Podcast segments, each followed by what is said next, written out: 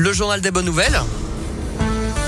Et c'est avec Gaëtan Barallon. Bonjour. Bonjour Nico, bonjour à toutes et à tous. À la une, une bourbonnaise dans la nouvelle saison de Colanta. Vous le savez, l'émission revient ce soir sur TF1 et parmi les 20 candidats en lice, on va pouvoir suivre Océane, une habitante de Vichy. Elle a 35 ans, maman de trois enfants. Elle est gérante d'une société dans l'immobilier.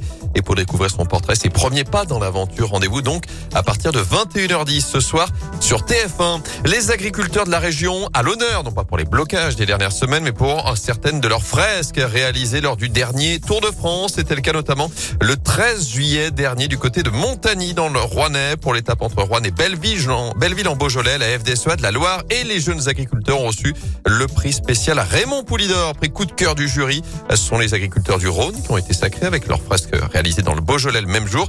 Prix qui sera remis au Salon de l'Agriculture à la fin du mois par Christian Prudhomme, le patron du Tour de France. Les agriculteurs du Puy-de-Dôme, eux, ont décroché le troisième prix ex avec la Haute-Vienne. Enfin, courez, vous serez flashés à Nantes, la ville a installé un radar à jogger, une borne qui indique la vitesse des personnes qui passent devant en courant. L'idée étant d'inciter la population à courir ou en tout cas à reprendre une activité physique.